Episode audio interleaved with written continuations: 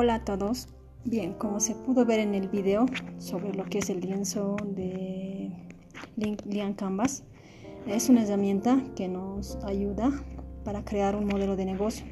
En sí prácticamente es un tipo resumen de manera general, pero con puntos claves de un determinado proyecto. Y en sí está dividido en nueve cuadros,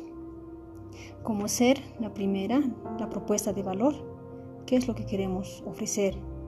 el segmento de clientes, a quiénes vamos a ofrecer, a qué edades, a qué personas, los canales de distribución, mediante qué medios nos vamos a valer, el flujo de ingreso, el problema, a este problema se le da lo que es la solución, la ventaja especial o también conocida como la ventaja competitiva, las métricas claves y por último la estructura de costos.